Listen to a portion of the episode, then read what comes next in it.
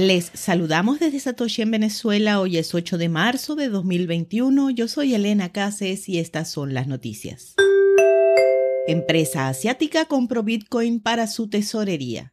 Meitu Incorporated, empresa de procesamiento de imágenes y videos que cotiza en la bolsa de Hong Kong, dio a conocer la compra de 17.9 millones de dólares en Bitcoin y 22 millones de dólares en Ether como activo para su tesorería.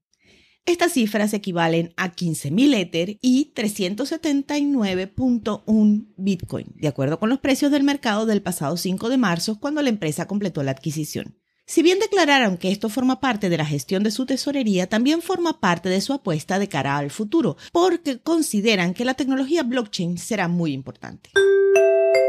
En Noruega, empresa crea filial para convertirse en hodler de Bitcoin. Aker Asa, una reconocida empresa noruega, está decidida a apostar por Bitcoin como activo de reserva e inversión y por ello anunció la creación de Citi, una filial de inversiones en Bitcoin. La filial tendrá un total de 58.6 millones de dólares de capital inicial y el objetivo es mantener sus activos líquidos en la criptomoneda. La firma colaborará con la reconocida empresa Blockstream para desarrollar actividades relacionadas con la minería. Analista señala que Bitcoin es atractivo por su no correlación. El jefe de inversiones Hold Group, Jim Paulsen, señaló que el principal activo de Bitcoin es que sea no correlacionado con las acciones y activos tradicionales. Su fondo de inversión maneja más de mil millones de dólares en cartera. Sin embargo, Hold Group no puede invertir en Bitcoin, por lo que Paulsen aseguró sentirse frustrado por no poder exponer a sus clientes a un activo que se ha apreciado 900% si consideramos su precio más bajo en marzo del año pasado.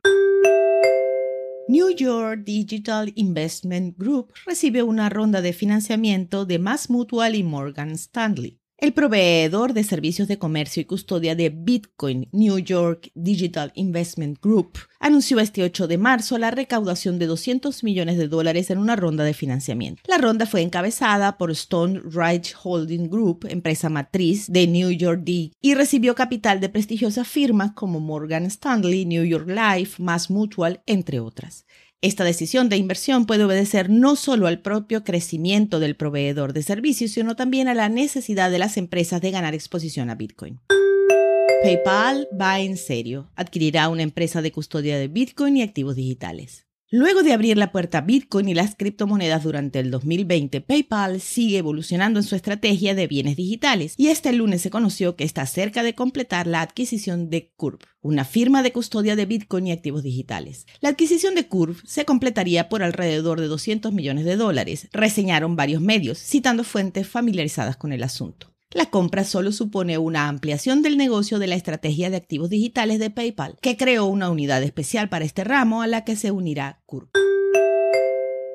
A las 2 de la tarde, hora Venezuela, el precio de Bitcoin es de 48.708 dólares con una variación a la baja en 24 horas de 0.42%. La dominancia es del 60,59%. El hash rate es de 155.689. Esto fue el Bit desde Satoshi en Venezuela.